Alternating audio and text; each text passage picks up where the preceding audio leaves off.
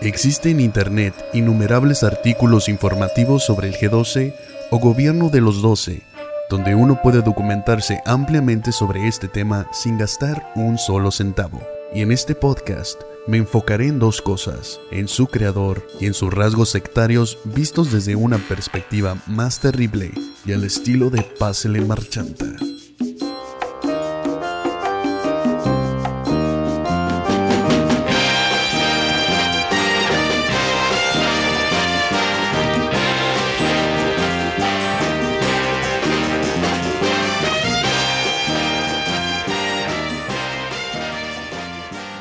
César Castellanos Domínguez y su esposa Claudia Rodríguez, ambos políticos colombianos muy destacados y dirigentes de una megacongregación neopentecostal carismática de tendencia ecumenista llamada MCI o Misión Carismática Internacional. Ellos son los creadores del afamadísimo G12, que no es más que un complejo sistema de multiplicación de ovejas y un sistema peligroso para la integridad total de quien es sometido a él.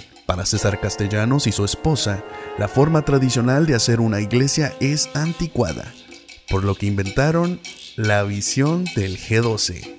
La razón principal por la que el G12 es tan llamativo es por lo atinado y útil que resulta para los pastores de iglesias pequeñas, ya que si adoptan este sistema por completo, entonces el crecimiento de sus iglesias está garantizado.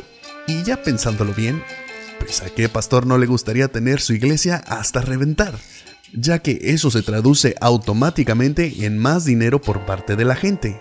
O sea, una cuantiosa suma entre ofrendas, diezmos, pactos, promesas de fe, primicias, donativos extras, pagos por evento como congresos y conciertos disque cristianos. Si se suman todas estas cantidades, el pastor al final de mes tendrá un incremento significativo en su salario. Como ves, es un negocio perfecto. Eso es lo que hace al G12 tan popular y atractivo. Esta visión tiene todos los rasgos característicos de una secta. Pero, ¿qué es una secta? Sí, bueno, yo creo que hay que primero eh, definir un poco lo que es una secta, ¿verdad? Una secta es cualquier grupo que eh, dentro del cual se desarrollen unas dinámicas internas eh, que yo, por ejemplo, en mi libro eh, reúno en cuatro tipos, ¿no? Hay explotación, hay manipulación, hay una gran dependencia de la persona con respecto al líder y obviamente hay engaño, porque sin el engaño no podrían darse los otros tres. La palabra secta parece tener su origen en la raíz latina sequor, que significa seguir, marchar detrás de, tomar por guía, o en un sentido más preciso, seguir la inspiración o los preceptos de.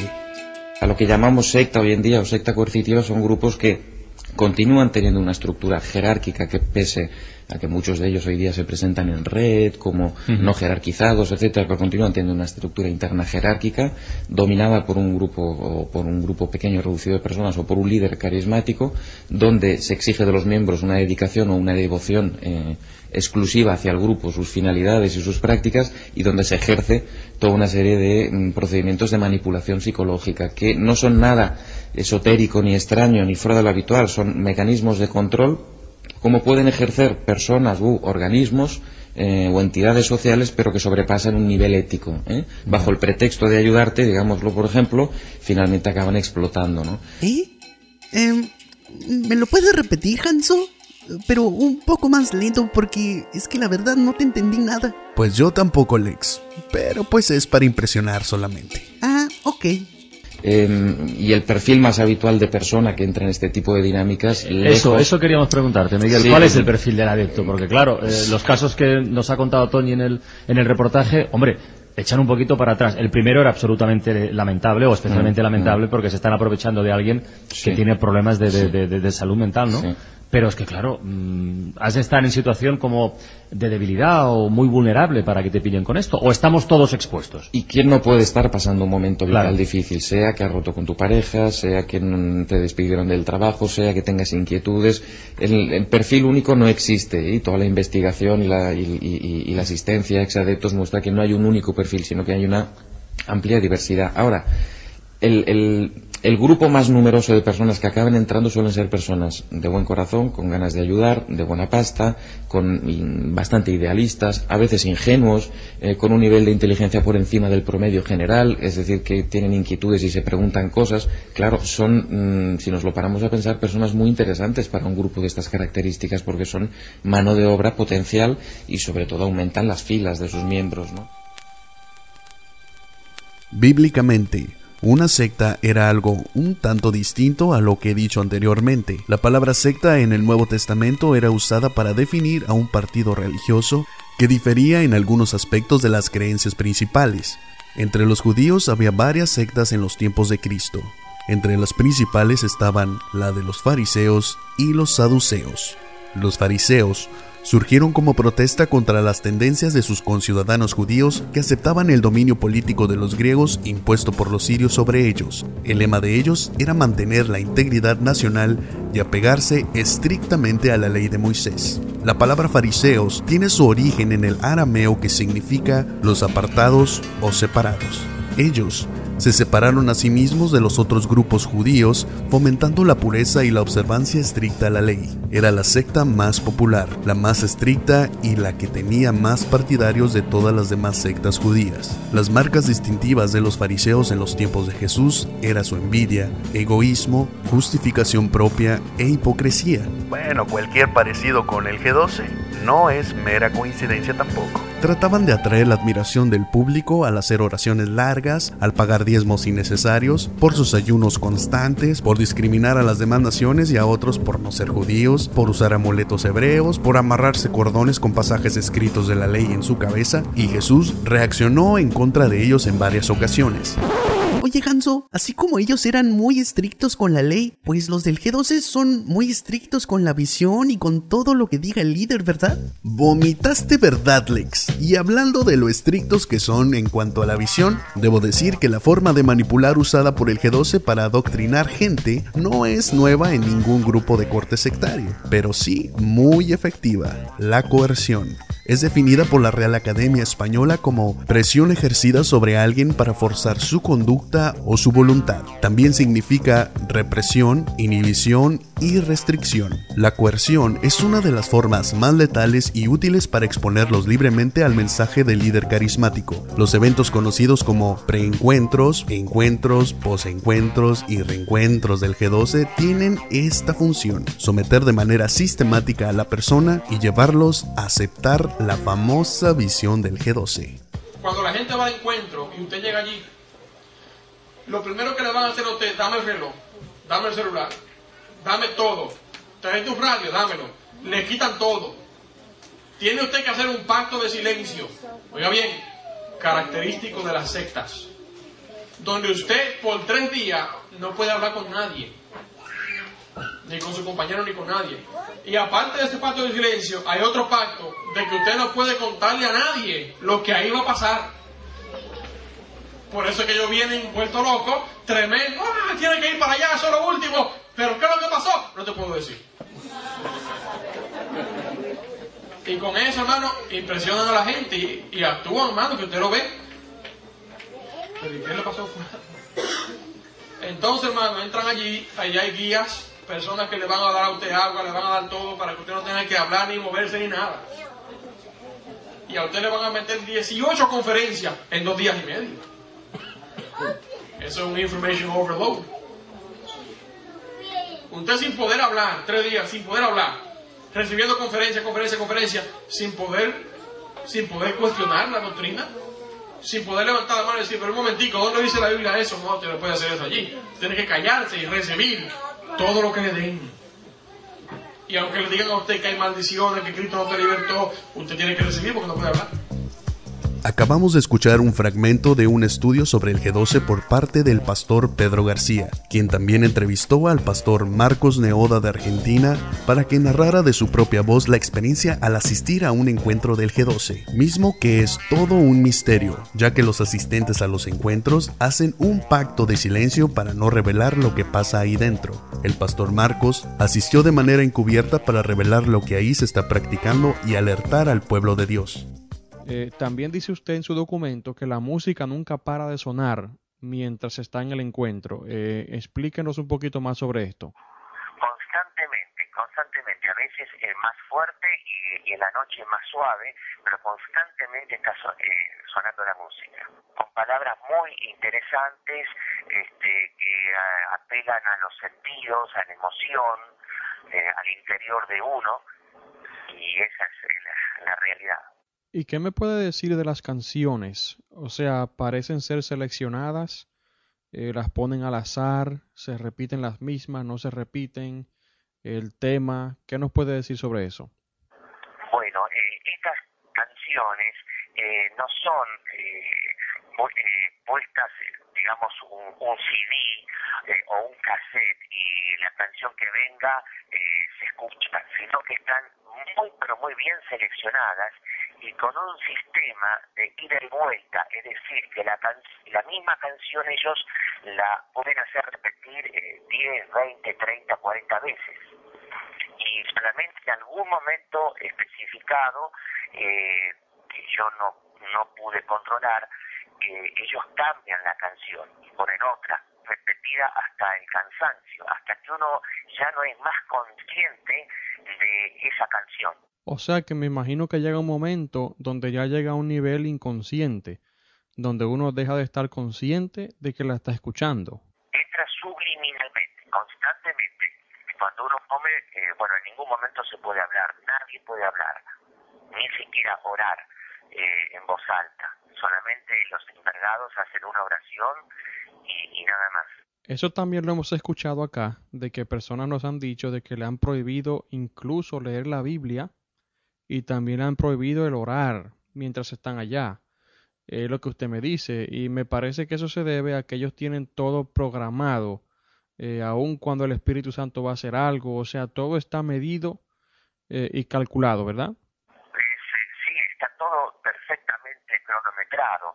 En cuanto al tema de la Biblia, a nosotros no nos dijeron porque que nos prohibían la lectura de la Biblia, pero en realidad eh, no se utiliza la, Biblia porque ellos ya tienen todo escrito en un manual y todo lo van citando. Y como las personas están constantemente llorando, otros caen al suelo, otros ríen, y eh, otros eh, están muy emocionados, no están en condiciones de buscar en la Biblia y los pasajes que están citando. Eso me recuerda a los hermanos de Berea, que dice la Biblia que buscaban en las escrituras cada día para asegurarse de que lo que Pablo decía era así. Exacto, exacto. Pero allí eh, el evento finaliza cada noche, finaliza tan tarde el evento y uno está con una carga de emotividad tan grande que no puede eh, dedicarse a otra cosa más que ir a, descansar.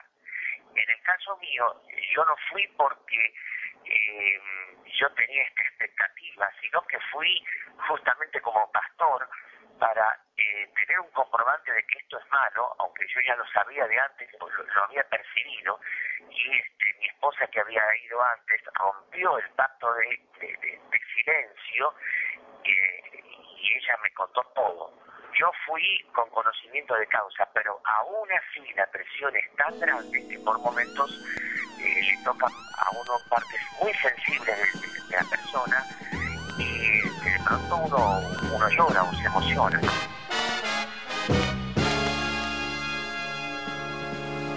Pero ¿qué dice la Biblia respecto a toda esta manipulación? Bueno, si es que dice algo. La verdad es que la Biblia está repleta de ejemplos de hombres y mujeres totalitarios y manipuladores, advertencias contra quienes lo practican y sabios consejos para evitarlos. Vamos a 2 de Corintios 11:20, donde vemos a Pablo hablando de los abusos de falsos apóstoles que ya traían como títeres a los corintios. Hasta aguantan a quienes los tratan como esclavos y se aprovechan de ustedes, a quienes los engañan y desprecian y a quienes los golpean en la cara. Estos apóstoles eran unos explotadores hijos del diablo En la iglesia. y los corintios pues los dejaban hacer lo que quisieran. Y a Pablo le pesó mucho ver a los corintios reducidos por estos intrusos a un punto deplorable de sujeción usando castigos, engaños, ofensas y hasta maltratos físicos. Ay, ay, ay. ¿Dónde he escuchado eso antes? Ah, sí, en el G12.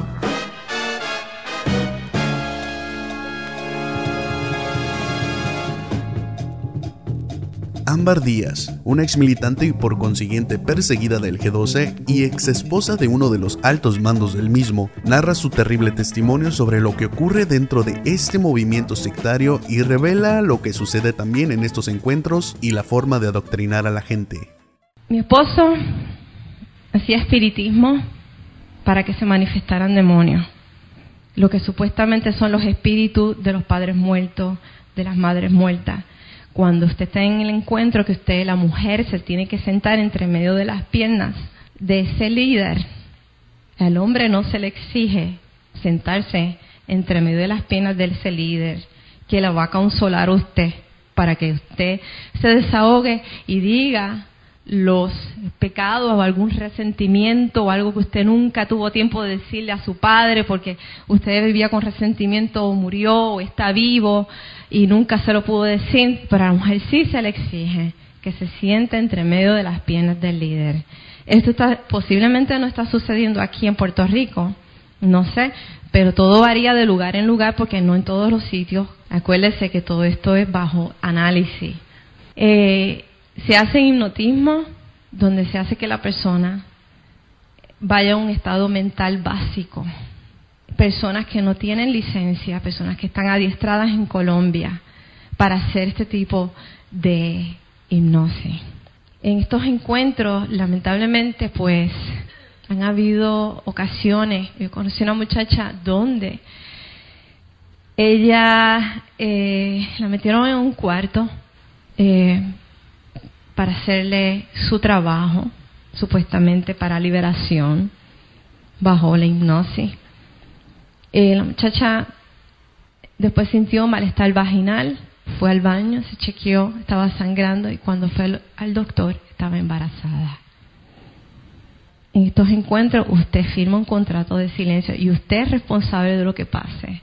Imagínese usted que usted tiene que firmar un contrato, librándolos a ellos y echándose usted la culpa de lo que pase. Mire qué astuto- astutos son. ¿Cuál es el secreto? Y no solamente en Centroamérica, en Suramérica, se da mucho las violaciones a mujeres. Muchas mujeres en G12 están siendo hipnotizadas y violadas. Esto me parece a mí la misma enseñanza de las maldiciones generacionales, donde nos tratan de vender la idea de que las acciones de los antepasados influencian nuestra vida y que hay que romper esas cosas. Ellos han hecho, buenas o malas, están presentes, según esta teoría, dentro de eh, la familia actual.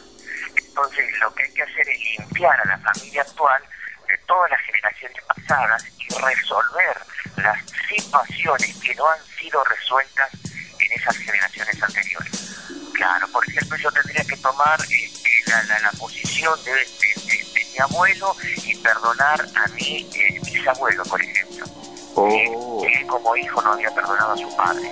Entonces me dice usted que si yo voy a un encuentro, no solamente tengo yo que perdonar a mi tatarabuelo que nunca conocí, sino que tengo que asumir el lugar de mi tatarabuelo para perdonar a aquellas personas que él no perdonó.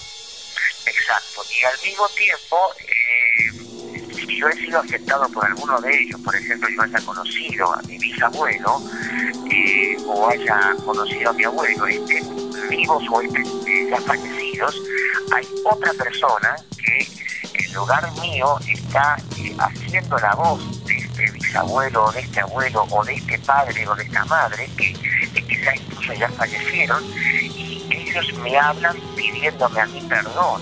Entonces yo voy a, a la persona que estuvo hablando y, yo le perdono a esta persona como si fuera que le estoy perdonando a mi bisabuelo o a mi abuelo o a mi padre. En el G2 es correcto, la gente se pasa de encuentro en encuentro porque en cada encuentro hay administración especial.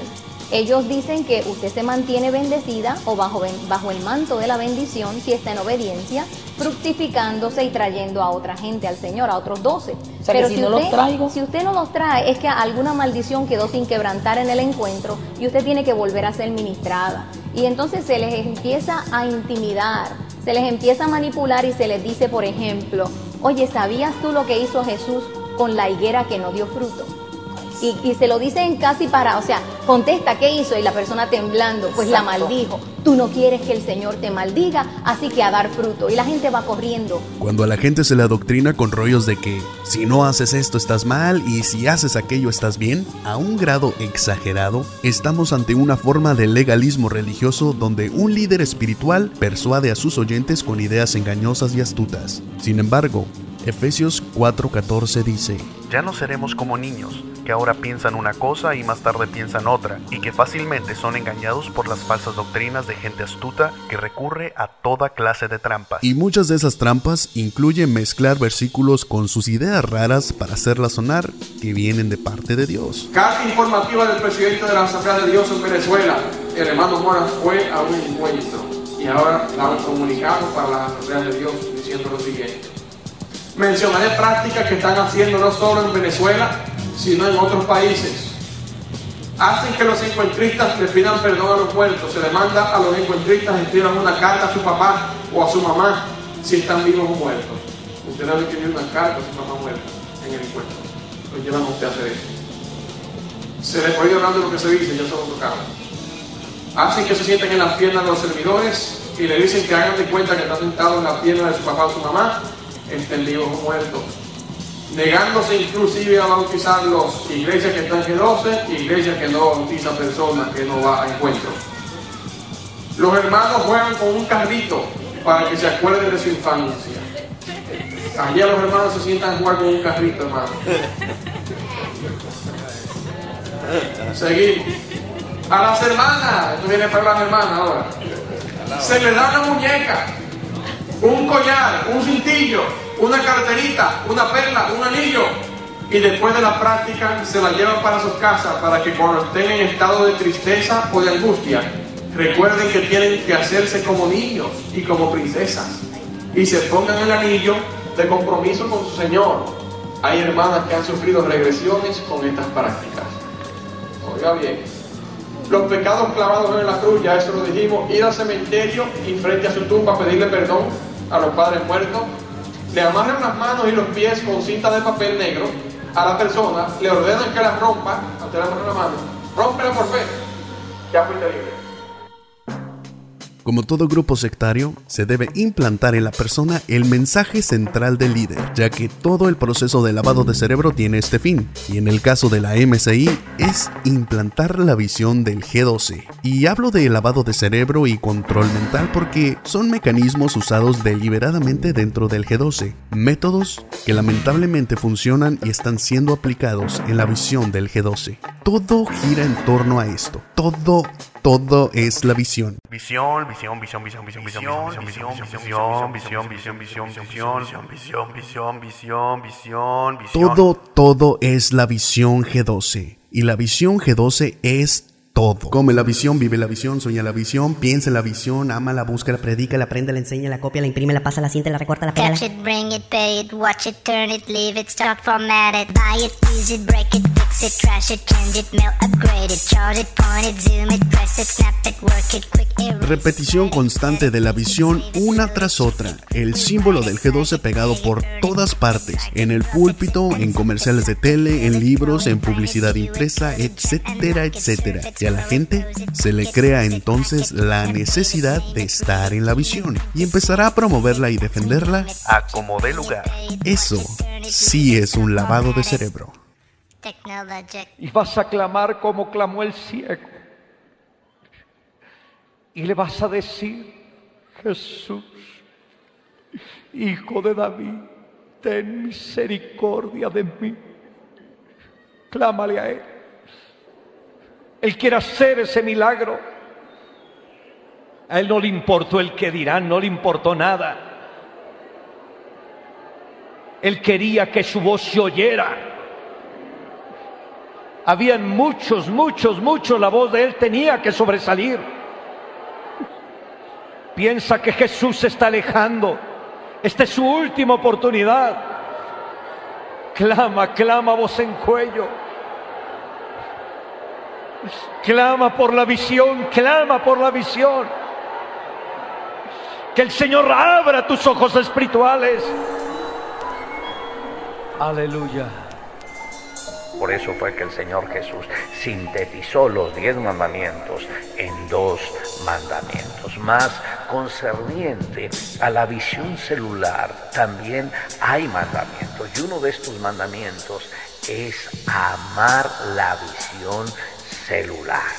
Qué importante es que cada uno de ustedes vea las células no como un programa más dentro de la iglesia, sino como el programa de la iglesia. O sea, las células tienen que ser la columna vertebral del ministerio, que las células vienen a ser el epicentro de toda la iglesia. Y yo que pensaba que Cristo era el epicentro de la iglesia. En fin.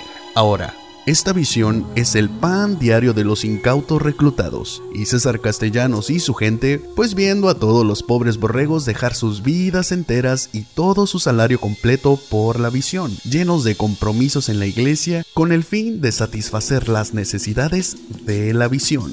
Cualquiera que intente darse unas vacaciones de la visión porque ya se cansó o porque no tiene tiempo ni para ver a su familia, será visto por los demás como un flojo, poco espiritual, poco comprometido o endemoniado en el mejor de los casos, y ocupa otra lavada de cerebro en uno de esos encuentros. Jesús dijo, Hay de ustedes expertos en la ley, abruman a los demás con cargas que apenas se pueden soportar, pero ustedes mismos no levantan ni un dedo para ayudarlos. Lucas 11:46. Todo lo contrario a como Jesús trataba a sus discípulos. Pero eran tantos los que iban y venían que ni tiempo tenían para comer. Entonces Jesús les dijo, vengan, vamos a un lugar tranquilo para descansar a solas. Marcos 6:31.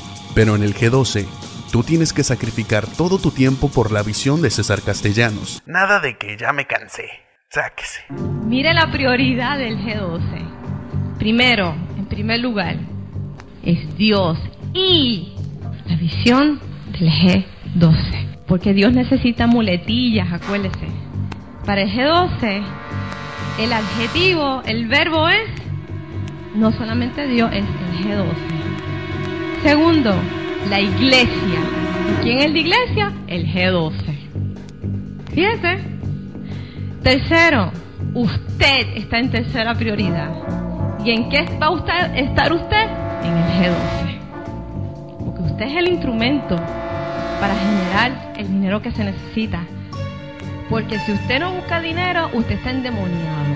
Porque el cristiano que nos produce tiene un problema de atadura, está mal. Si usted no consigue 12 personas en 6 meses, algo está pasando con usted espiritualmente.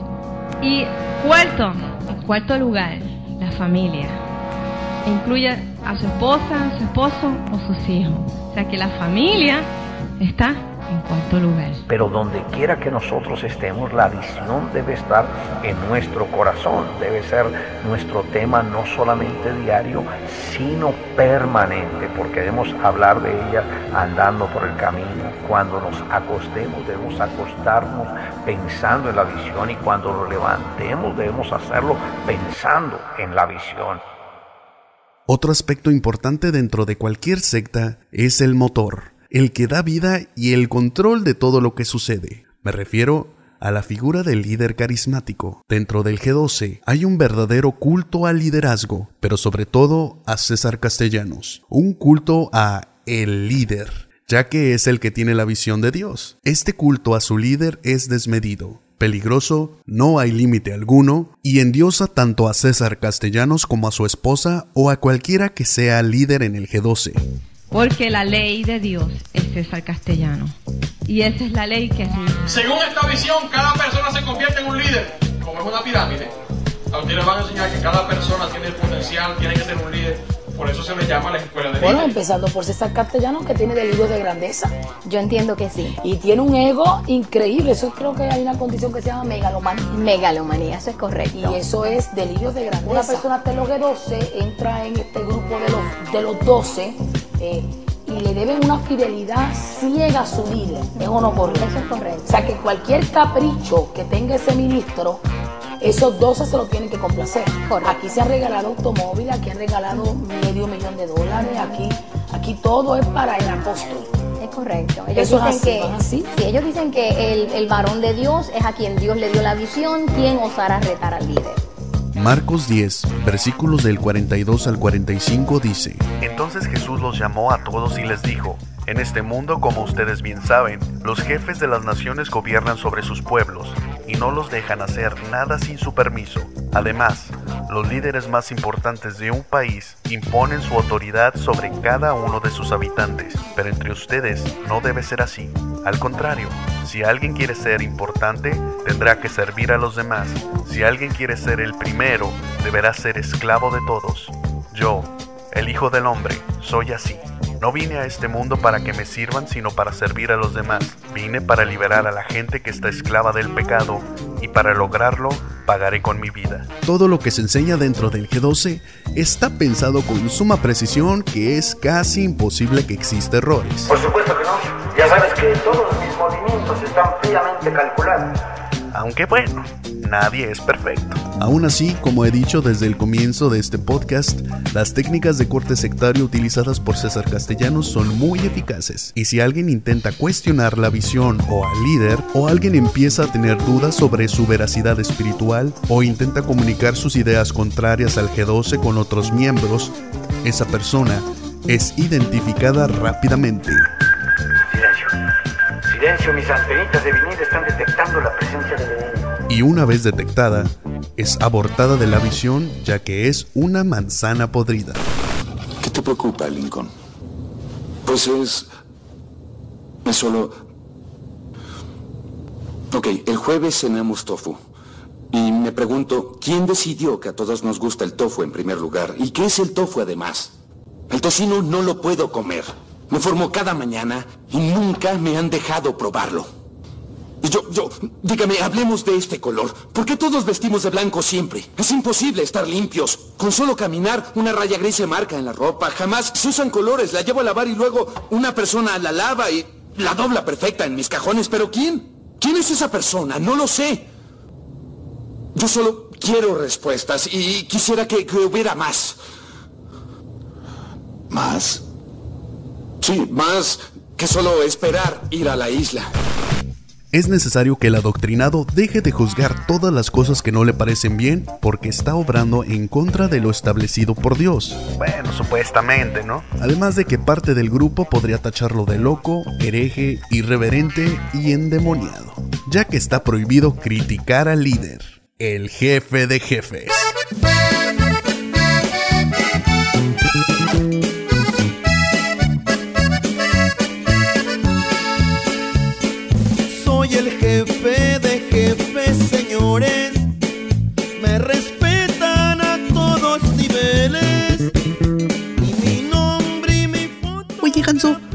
Como cristianos debemos hacer precisamente todo lo contrario. Y la palabra de Dios nos dice cómo debemos juzgar correctamente. De por sí tengo un montón de preguntas ahora que estoy aprendiendo a conocer a Dios para que estos tipos me salgan con que pues no debo criticar al líder porque es el jefe de jefes.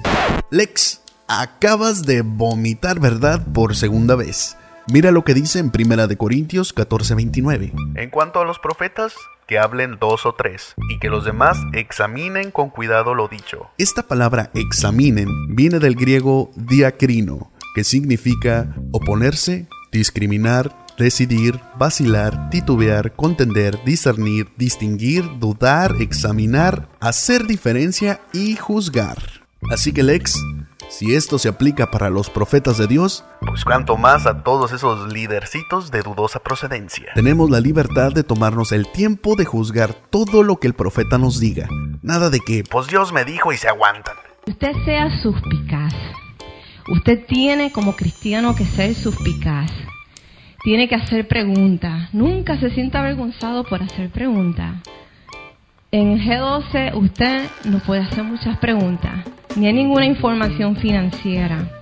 Y si hace mucha pregunta, pues está seguro que no va a durar mucho. ¿Sabes qué es lo que me recuerda? cereal de trigo. ¿Probaste cereal de trigo? No, y técnicamente tampoco tú. Exactamente mi punto. Exacto. Porque uno se pregunta, ¿cómo saben las máquinas a qué sabe el cereal de trigo? Tal vez no es así. Tal vez a lo que yo creo que sabe es en realidad a, a avena o a atún. Eso te hace dudar de tantas cosas, como el pollo, por ejemplo. Tal vez no supieron cómo igualar el sabor del pollo, y por eso el pollo no sabe a pollo, y tal vez ellos no supieron. Los abusos dentro de este tipo de sectas van desde lo físico, sexual, mental y espiritual. El abuso espiritual es un término relativamente nuevo, aunque en la práctica podemos encontrar que la Biblia registra varios casos y cómo Dios condenaba tales actos. El abuso espiritual no es más que usar la religión o conceptos espirituales para ganar o mantener el poder sobre otro, aunque en realidad el nombre que se le aplique es lo de menos. La Biblia lo condena totalmente. En Ezequiel capítulo 34, versos del 2 al 4, podemos leer una advertencia contra los pastores que tratan con crueldad y violencia al rebaño de Dios. Jeremías capítulo 5 versos del 26 al 31 describen la perversión de la justicia en Israel, donde los profetas y sacerdotes se enriquecían y adquirían más poder y prestigio a expensas de los necesitados que ya parecían haberse acostumbrado. Esto hizo enojar a Dios quien dijo, ¿Y no los he de castigar por esto? El verso 31 termina diciendo, Los profetas profieren mentiras, los sacerdotes gobiernan a su antojo, y mi pueblo tan campante. Pero ¿qué van a hacer ustedes cuando todo haya acabado? ¿Dónde se origina esta herejía? Bueno, eh, cuando, cuando me metí de lleno a estudiar y a investigar, tuve que leer unos siete libros del autor del G12 y César Castellano. César Castellano. Y entonces obviamente él decía que Dios le había dado la visión, se la había revelado directamente a él y citaba a Habacuc 2.2.3 como el pasaje clave. Cuando nos metimos de lleno en la investigación, escuchamos algunos rumores de que el catolicismo estaba envuelto en los orígenes del concepto G12 como tal. Así que nos lanzamos de lleno a investigar y encontramos, por ejemplo, a Ignacio de Loyola, el monje que fue fundador de los jesuitas para 1540 que practicaba unos llamados encuentros con el mismo propósito de tener un encuentro efectivo o genuino con Dios, en donde se practicaba la levitación, la regresión, era el sigilo y la, la secretividad. Muy parecido a lo que hace Definitivamente. Como punto 2 encontramos a José María Escriván, para 1928 es el fundador del Opus Dei, que significa la obra de Dios, monje católico también, y ahí sí que encontramos el modus operandi del G2 de, la actualidad, o sea, este monje eh, tenía las células homogéneas, o sea, las mujeres aparte, los caballeros aparte, eh, era un maestro de la estrategia y una persona que eh, tenía un gran control sobre las personas y las tenía trabajando con tesón, sin dar más explicación ni poderse cuestionar al líder, aun cuando lo que hiciera fuese antibíblico. José María Escribá de Balaguer, sacerdote español, acaba de ser proclamado santo. La época en que la obra era calificada de santa mafia o de secta ha llegado a su fin. Nadie parece recordar sus lazos con el franquismo ni con las dictaduras de América Latina. Entrar al corazón del opus es entrar a un mundo de oración, de obediencia y disciplina. Hay un orden establecido, una jerarquía, una constitución. Como el Padre escribió en Camino, Obedecer camino seguro. Obedecer ciegamente al superior. Camino de santidad. Obedecer en tu apostolado. El único camino. Porque en una obra de Dios, el Espíritu ha de ser obedecer o marcharse. es una institución muy poderosa. Tiene muchos poderes políticos, económicos, muchas relaciones a nivel empresarial. Desde que ingresas y sin que te des cuenta el opus te va moldeando, ¿no? te van lavando el cerebro paulatinamente. Y si hay cosas con las que no estás de acuerdo, siempre la equivocada eres tú. porque dentro del concepto del Opus Dei la obra es perfecta porque es obra de Dios. Puedes ver las similitudes que existen entre el G12 y el Opus Dei, tales como el sometimiento al líder o a la doctrina, el lavado de cerebro, el pacto de silencio, etc. César Castellanos y su esposa, al igual que el Opus Dei, están influyendo en las altas esferas políticas no solo de Colombia, sino de otros países, con el pretexto de que están llevando a la clase política a los pies de Cristo y establecer, dicen los del G12, el reino de Dios y expandirlo para ganar a Colombia para Cristo y a las naciones enteras, cosa que es totalmente antibíblico. Los cristianos bíblicos no hemos sido enviados a someter a los países bajo el gobierno de Dios, les guste o no. o sea, ¿de qué se trata todo esto? Estamos en un tipo de neo-inquisición donde o te sometes o te somato. Nosotros tenemos el mandato de llevar el Evangelio, de presentarlo entera y correctamente. En Juan 3:16, el verso más famoso y menos entendido, establece, para que todo aquel que en él cree no se pierda, mas tenga vida eterna. Aquí es claro que no todos van a creer, pero seguimos aferrados a frases como Colombia para Cristo. Y nosotros los mexicanos pues decimos México para Cristo. Y así, en cada nación es igual.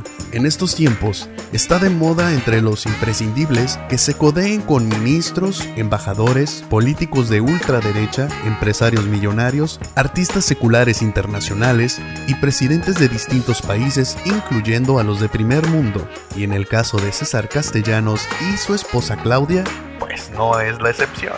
Muchas gracias, Pastor César mi admiración infinita. Muchas gracias, senadora Claudia.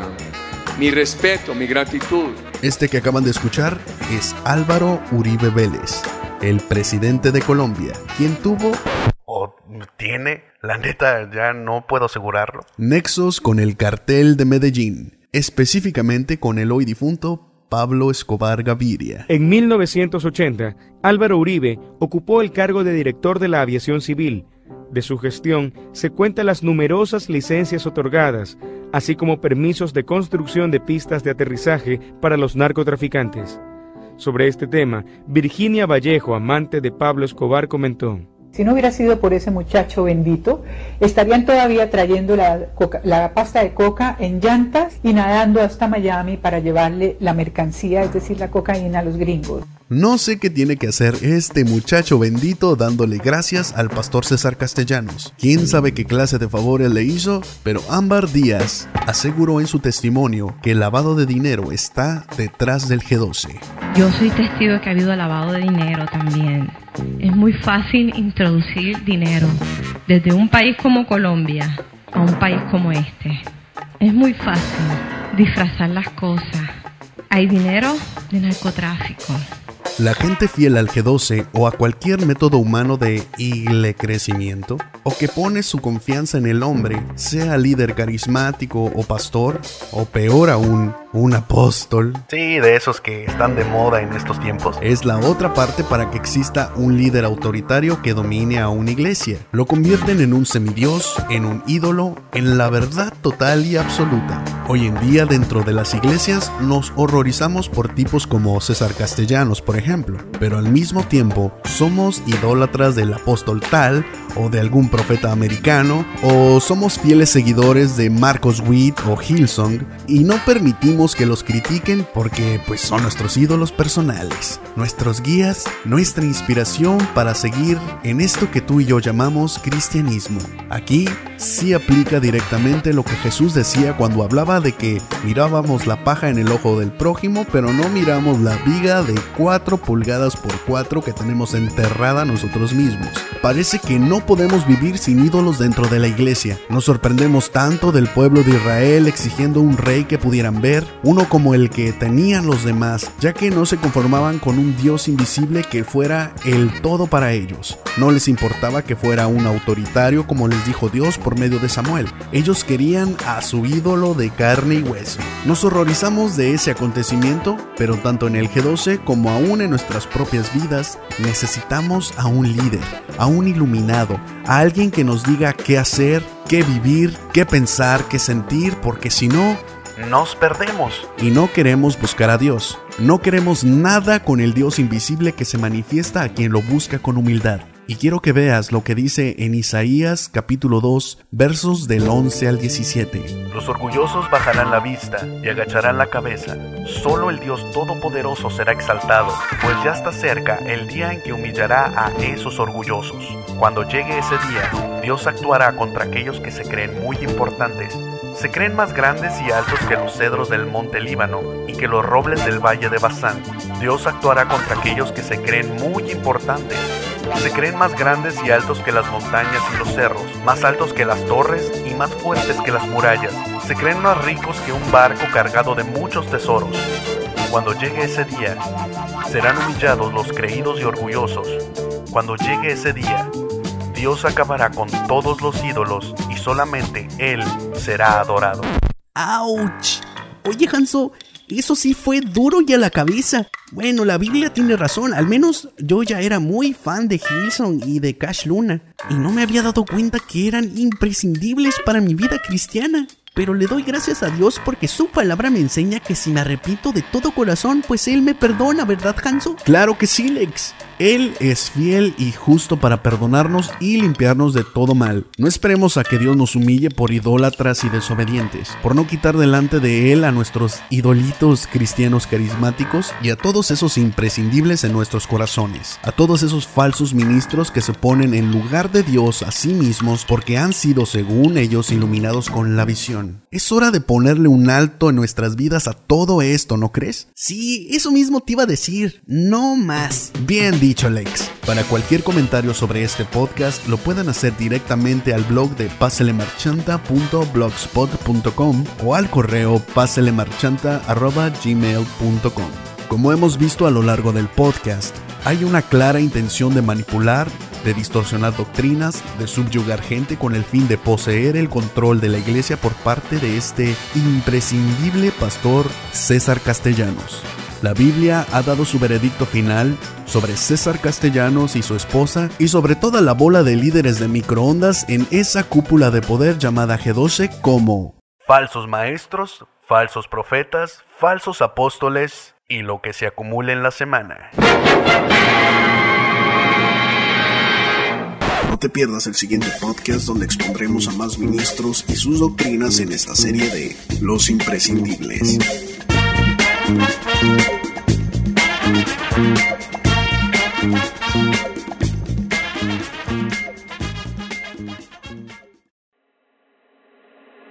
Porque acuérdate que ahora el cielo está en Colombia, donde está César Castellano. O sea que todo el que quiera alcanzar salvación